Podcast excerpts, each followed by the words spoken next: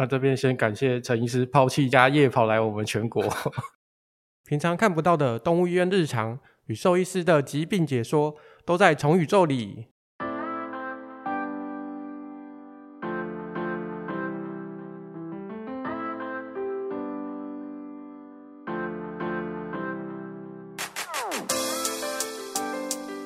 嗨，大家好，我是主持人麦卡。那我们今天一样也是跟我们比较远的南部的陈奕汉医师连线。嗨，陈医师。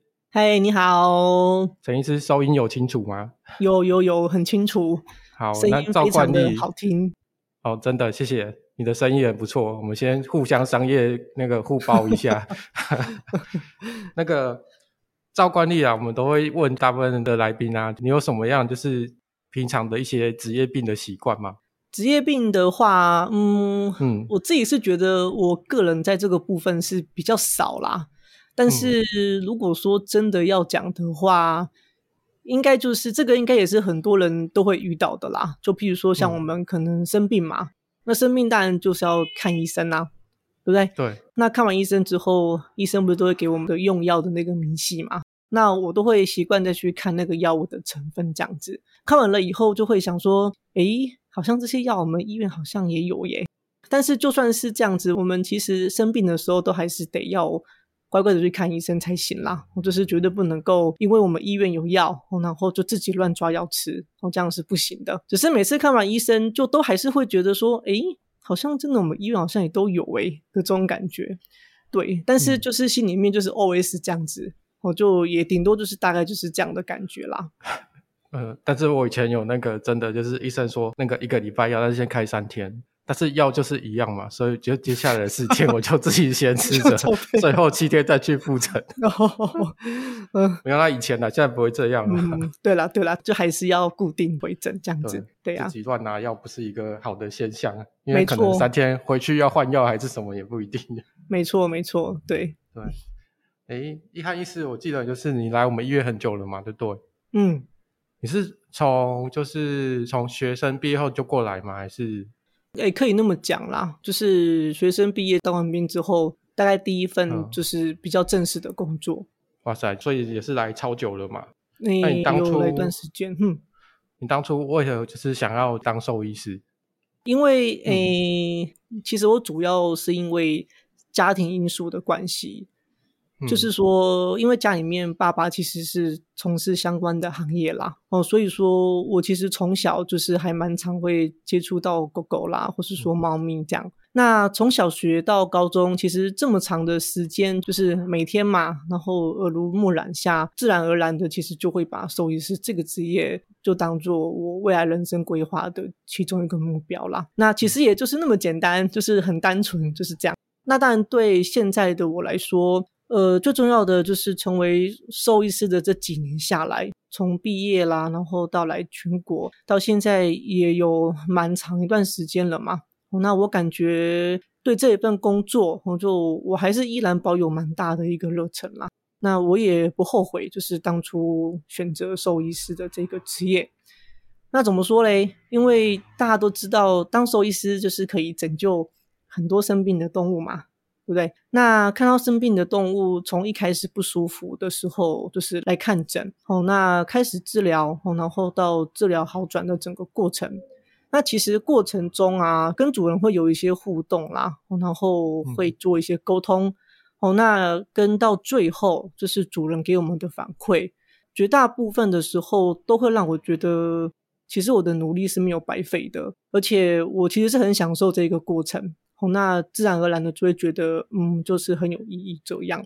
那当然有时候我们也会遇到一些困难跟挫折嘛，可能就会伤心呐，可能也会难过啦，只是当然不会表现出来嘛。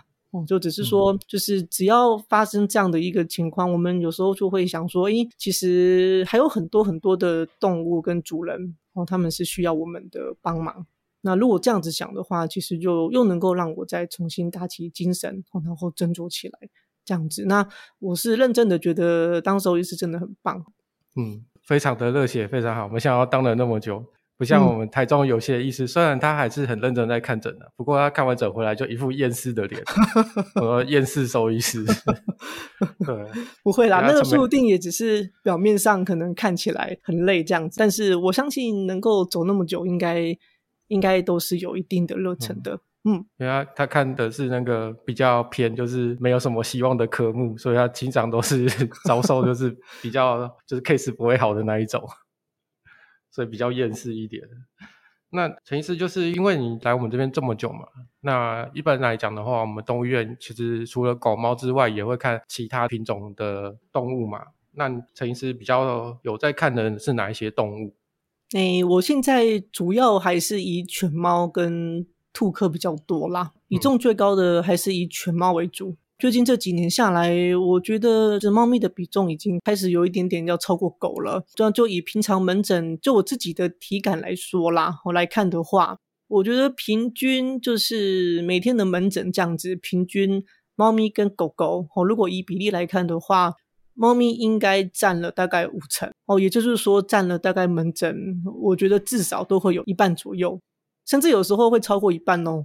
那狗狗的话，目前我觉得大概三成到四成吧，那有时候当然也会比较稍微多一些些啦。只是说以常态来看的话，我觉得会比猫咪再稍微少一点这样子。那兔子大概就可能就一到两成这样子。而且近年来我看有很多宠物店啦，其实我们有时候去逛宠物店的时候，很多贩卖的一些动物好像也都猫猫会比狗狗还要。最近还要再多一些啦，所以我觉得整个大环境看起来，嗯，其实也还算是还蛮合理的，嗯，大概是这样。嗯，我自己也是觉得，因为我之前也是养狗狗跟猫猫，但是因为我们家狗狗离开，但是剩一只猫猫。可是如果将来如果还要再买，我自己可能也是比较倾向于会养猫，不会养狗。对，养狗的话，可能就是第一个家里不够大，就是没有办法让它好好照顾，嗯、而且。我家十楼，如果狗狗在那边跑来跑去的话，我想楼下应该就是会跑来跟我那个。对，这个这个局限比较大。对，这个应该是跟现在人的生活的这个形态有关系啦。对呀、啊。嗯，但是狗狗比较热情，真的。回家的时候它就会冲出来。猫的话，你可能还要看它在哪里，它有时候不是很想理你。是啦，但是都是很可爱啦。那哎，刚刚陈医师有提到，就是说你们。只是因为家里的关系，所以选择当兽医师嘛，对不对？嗯，所以家里也都是三代都是兽医师嘛？可以问一下？不是，想知道。呃，好，那我就来解答你这个问题好了。嗯，就其实我爷爷是牙医，那、嗯、爸爸那时候就本来也是想要考牙医啦，但是因为你知道，嗯、牙医其实在那个年代并不是那么好考啦。那当然，因为还是有类似的背景嘛，所以当然就还是。读兽医这样子，对啊，嗯、所以说，但是我其实是以兽医为目标的，就是虽然知道爷爷是牙医，但是基本上影响我的应该还是就是爸爸，我爸爸这个部分，嗯、对，因为从小就是会常常看到爸爸在家里面就是会狗狗啦、猫猫啦，甚至说会有一些美容嘛，那多少都会接触，对啊，那这个部分应该是影响我比较大的部分，嗯。那这边先感谢陈医师抛弃家业跑来我们全国，这样你爸爸不会觉得那个吗？怎么没有在家里用吗？不会不会，就是爸爸也很感谢全国可以收留我啦，因为那时候我只是一个就是刚刚毕业的新医生嘛，所以就是就是愿意让我有这个机会能够在这边上班。其实我觉得，嗯，就真的是很棒，这样。不会，陈医师也是我们非常优秀的医师，嗯、尤其在南部表现的非常的好。那解答我的疑惑，那我们再来看一下，除了就是犬猫兔之外啊，因为我们现在其实，在东医院嘛，很多医生也都会选择就是专科的部分来做第二的进修的部分啊。所以陈医师有什么比较擅长的科目吗？比较擅长的科目就是心脏科吧。心脏科，那么目前的话，我也是大概就是以心脏科为主啦。就是说，以专科的这个部分的话，哦，那会选择心脏科的原因，当然第一个就是你要有兴趣嘛。哦，那就是从这个疾病啊，然后跟主人的对谈啦，然后沟通这样子，我觉得是非常非常棒的。那另外就是最主要应该是以前我在读大学的时候啊，在学生时期，那时候学校是规定就是。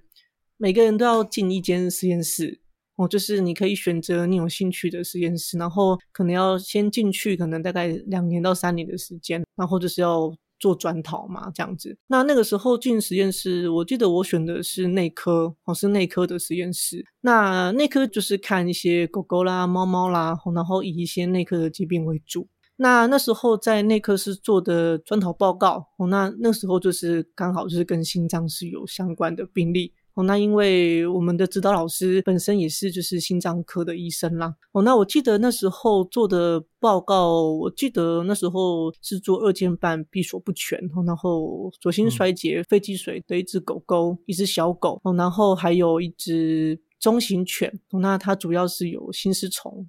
然后严重的腹水，我大概两周就要来抽一次，那个量一次都一千二百 CC 以上，那是右心衰竭的病例这样子。那心脏的部分，我记得就是这两个病例在学校的这一段时间有做了一段时间的追踪啦，然后呃以及就是跟心脏的一些超音波诊断为主要的内容，这样。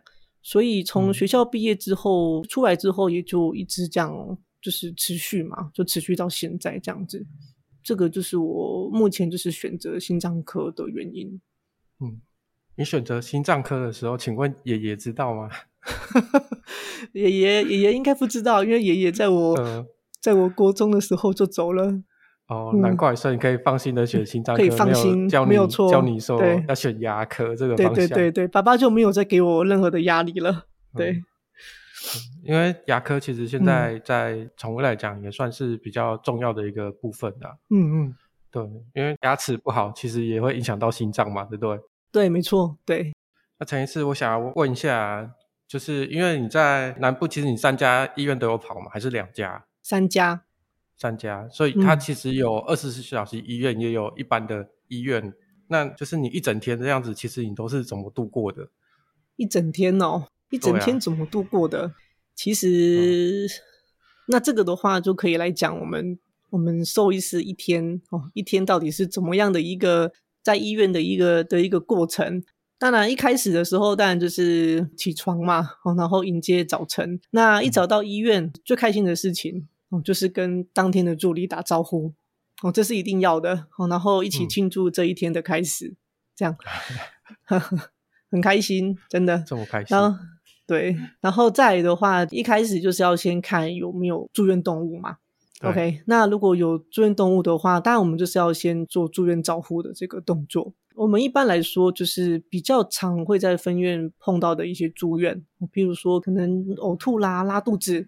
哦，可能比较没有到那么那么严重，嗯，但是它是有这一些症状的一些肠胃道的疾病啊，或者说是可能打喷嚏啦，可能有一些咳嗽，可能有一些轻微到中等的呼吸道的一些症状的动物，或者说是有胰脏炎啦，或可能肾衰竭啦，或是泌尿道啦，哦，那又或者说是像伤口，就是一般的外伤的照护。刚刚讲的这一些都是我们平常在分院。比较常会遇到的一些住院动物，嗯、所以我们大概从呃早上十点去嘛，那十点到十点半之间，我们会先完成就是刚刚讲到的这些住院动物的照顾，然后我们会把他们的状况详细的记录下来，这样子，譬如说啊有没有吐，有没有拉，有没有吃饭啦，然后精神怎么样啦，就是生命的这个征兆有没有到特别差，或或是有跟前一天有没有比较大的一些变化。哦，那因为时间的关系嘛，所以说我们通常我们分院呐、啊，第一个约诊，最快都是从大概十点半的时候开始做预约。但是有时候住院动物如果说有一些状况，哦，或者说是点滴可能塞住啦，或者说是有漏针啦，哦，所以我们有时候也是会需要，如果可以的话，就是尽快去处理这些部分。所以有时候有可能会就是稍微耽搁到一点点门诊的时间。那这个当然不只是在就是十点半的这个时间，然后有时候在预约的中间。就是动物还是会需要照顾嘛，那当然点滴什么时候有状况我们不知道哦。那只要有状况的话，我们就会尽快的去处理这样子哦。所以呃都是有可能会耽误到一点点门诊的时间的，但是我们还是就是会尽量不让主人等太久啦。我只是说如果有碰到状况的话，就是难免可能会需要稍微等一下。那如果有遇到这种情况，就是也请就是多多体谅这样。然后从就从十点半开始之后，就是一个就漫长的一个门诊的时间啦。那我们约诊的话，就是大概会半小时到一小时约一个诊。哦，那最主要我们是会看是什么问题。哦，如果说呃这个约诊它的问题是比较没有那么的单纯，可能比较复杂，哦，可能病情是比较复杂的一个情况，那我们评估可能会需要，哎，会需要做比较多的检查，比如说可能验血啦、拍 X 光啦，哦哦这一些的约诊，我们可能就会安排比较稍微长一点时间，哦，比如说一个小时的时间来看这样。但是如果说主诉可能是比较轻微的，哦，譬如说就是。可能一般的肠胃炎啦，可能软便哦，然后可能看皮肤啦会痒会抓啦，或是耳朵甩头抓耳朵，或是稍微打个喷嚏，然后就疑似好像有一些小感冒、呼吸道的症状哦。那像这样子的病例，可能我们就会排大概半个小时左右一个诊。对。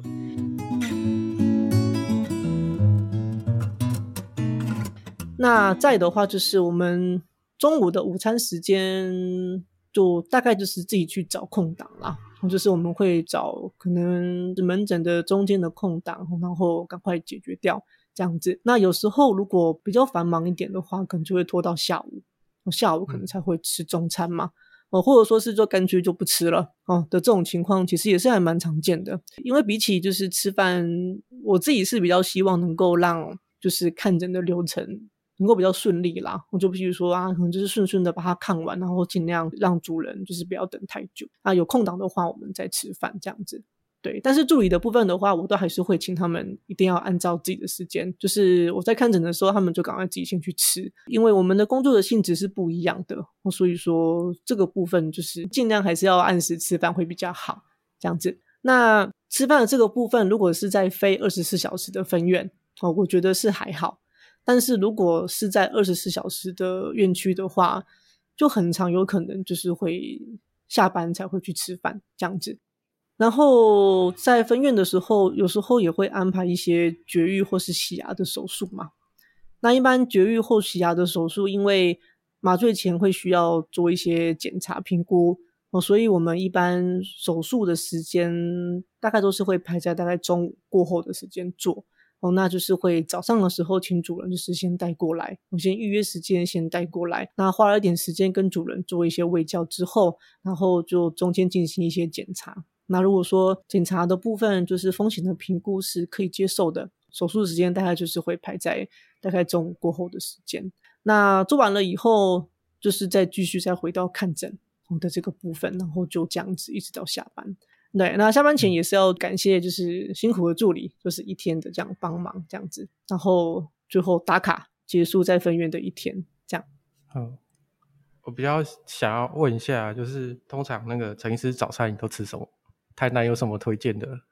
早餐哦，早餐应该都是吃那个吧？啊、如果有时间的话，应该就是像吃什么肉燥饭啦，跟鱼皮汤。嗯对，因为台南就是虱目鱼嘛，就是虱目鱼，其实这个部分在台南是蛮多的。嗯、但是台南虱目鱼这么早开？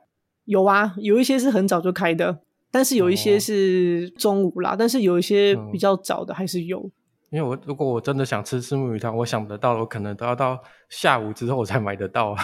哦，没有，在台南的话，应该也是有一些店是会有的。对，不然我也是很想要早上来一碗虱目鱼汤，好像还不错。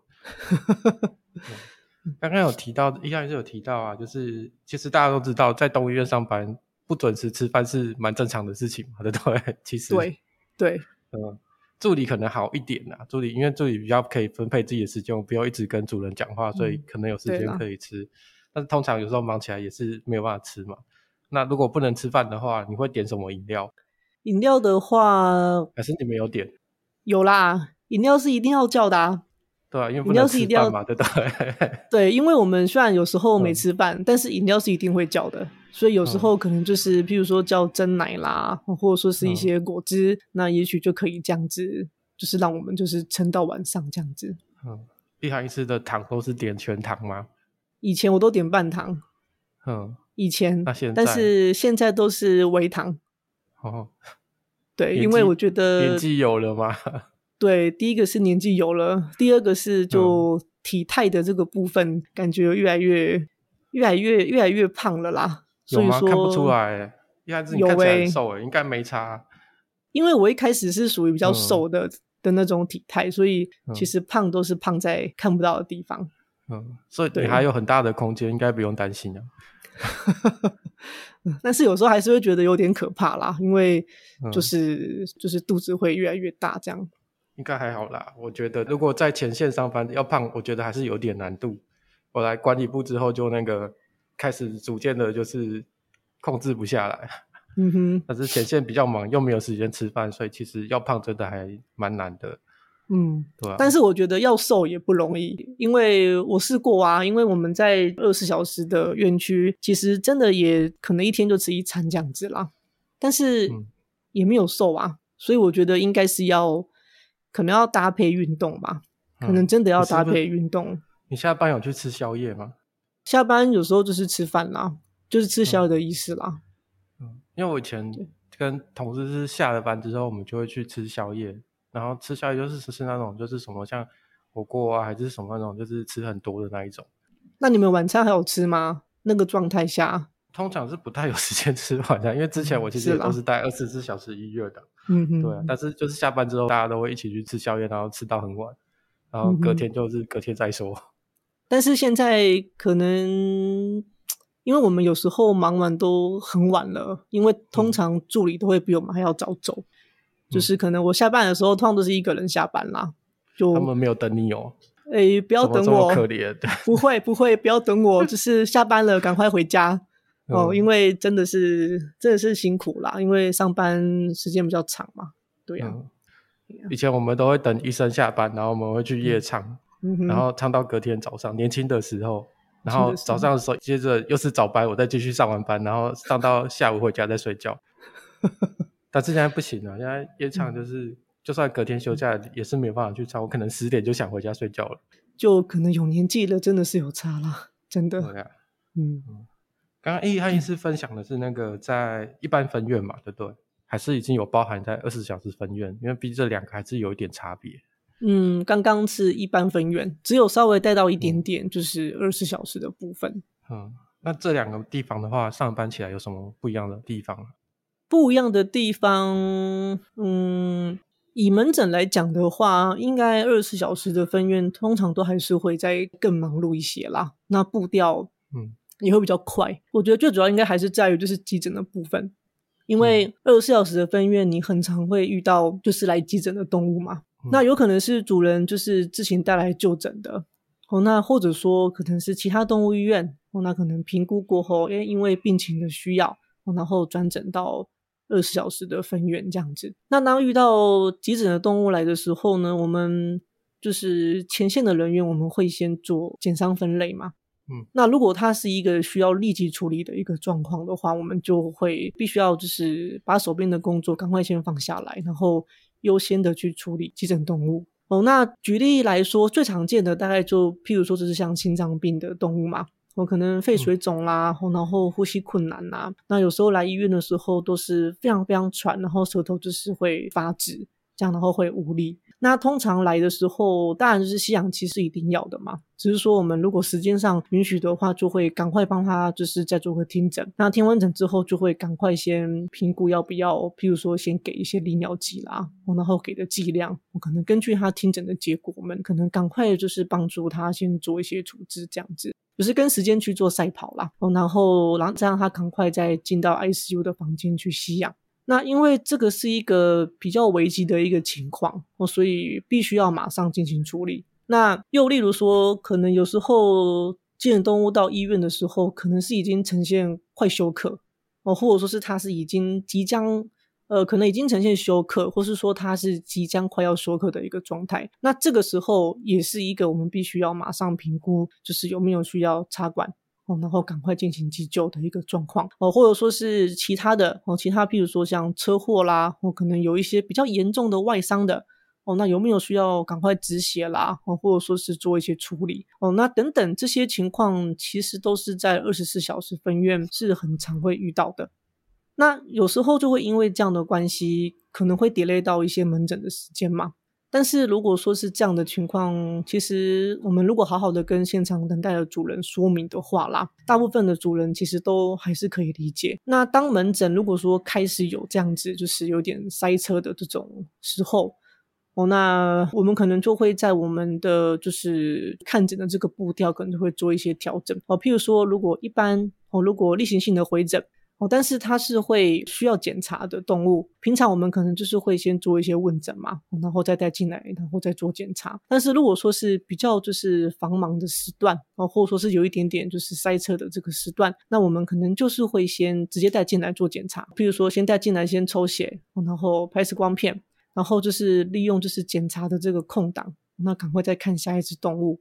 哦，那甚至有时候可能会并用到两个诊间，分别的去穿插，然后进行门诊，然后让整个门诊的流程能够再回到比较顺利的一个状况。那主要就是缩短，就是缩短我们空着的，哦，或者说是等待的一些时间，那去消化更多的门诊。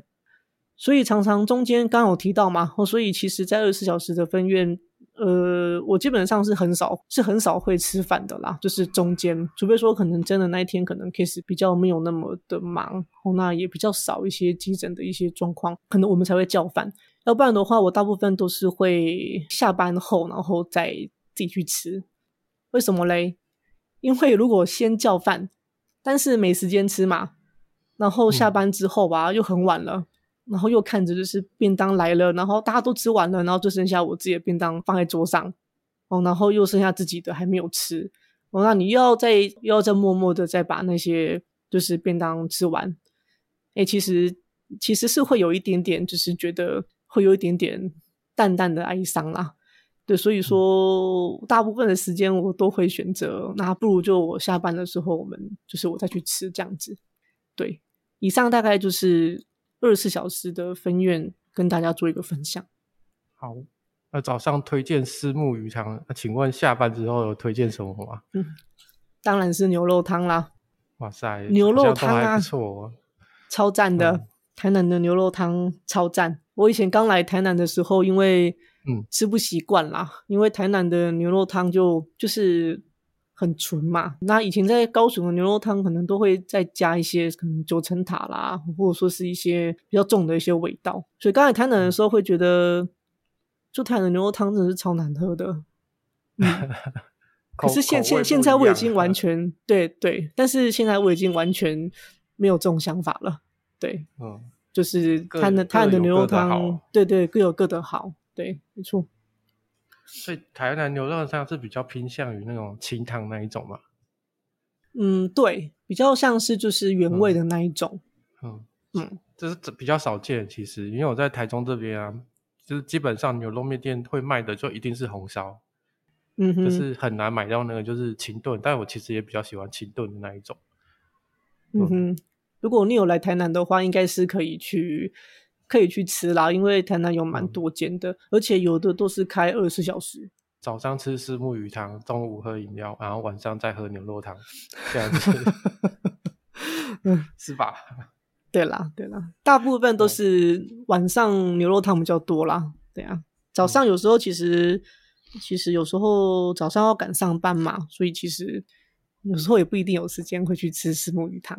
嗯，嗯，在二十四小时医院的时候，会吃两碗肉燥饭，两碗石目鱼汤再去上班吗？不会，不会，不会先吃饱再去这样子。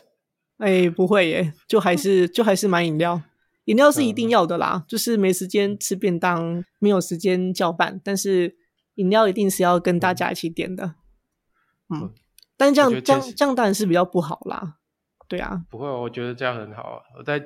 前线最大好处就是每天都可以点到饮料，在管理部的话，可能就是有的时候看到有人点才有办法点得到，嗯，就变成你可能要自备了，啊，对，要自备，可能要自备饮料了，嗯。好，那我们今天时间差不多了，非常感谢易翰医师。那因为易翰医师，你刚刚有说你比较呃机缘巧合之下，爷爷也不在，所以你选的心脏科，是不是下一次也来帮我们分享跟有关心脏科的这一部分？可以啊，这个部分当然是很愿意啦。那如果有机会的话，啊，就是下次可以再跟大家分享。好，那我们下次跟听众朋友一起非常期待，就是易翰医师再来帮我们分享，就是有关于心脏病的部分。那今天的话，我们节目就到这边了。我们非常感谢台南跟我们连线的陈一汉医师，然后谢谢，哎，谢谢陈医师，然后也谢谢感谢大家的收听。如果你们有什么想要听的主题，或是想要跟我们说的，也可以在评论功能留言给我们。那我们就是下一集再见喽，拜拜，拜拜。